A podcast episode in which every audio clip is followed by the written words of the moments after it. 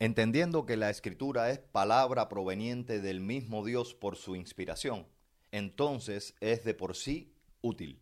Su utilidad está dada principalmente en hacer comprensible a la mente humana lo que Dios quiso revelar acerca de sí mismo y la verdad. He aquí varios ejemplos de por qué es útil. Da respuesta a las tres principales preguntas del hombre, de dónde venimos, quiénes somos y a dónde vamos muestra un relato coherente y verdadero de la creación.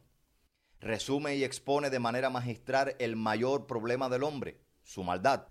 Lo más importante, anuncia y brinda la solución al problema de la muerte eterna del hombre a causa de la maldad. ¿Cuál?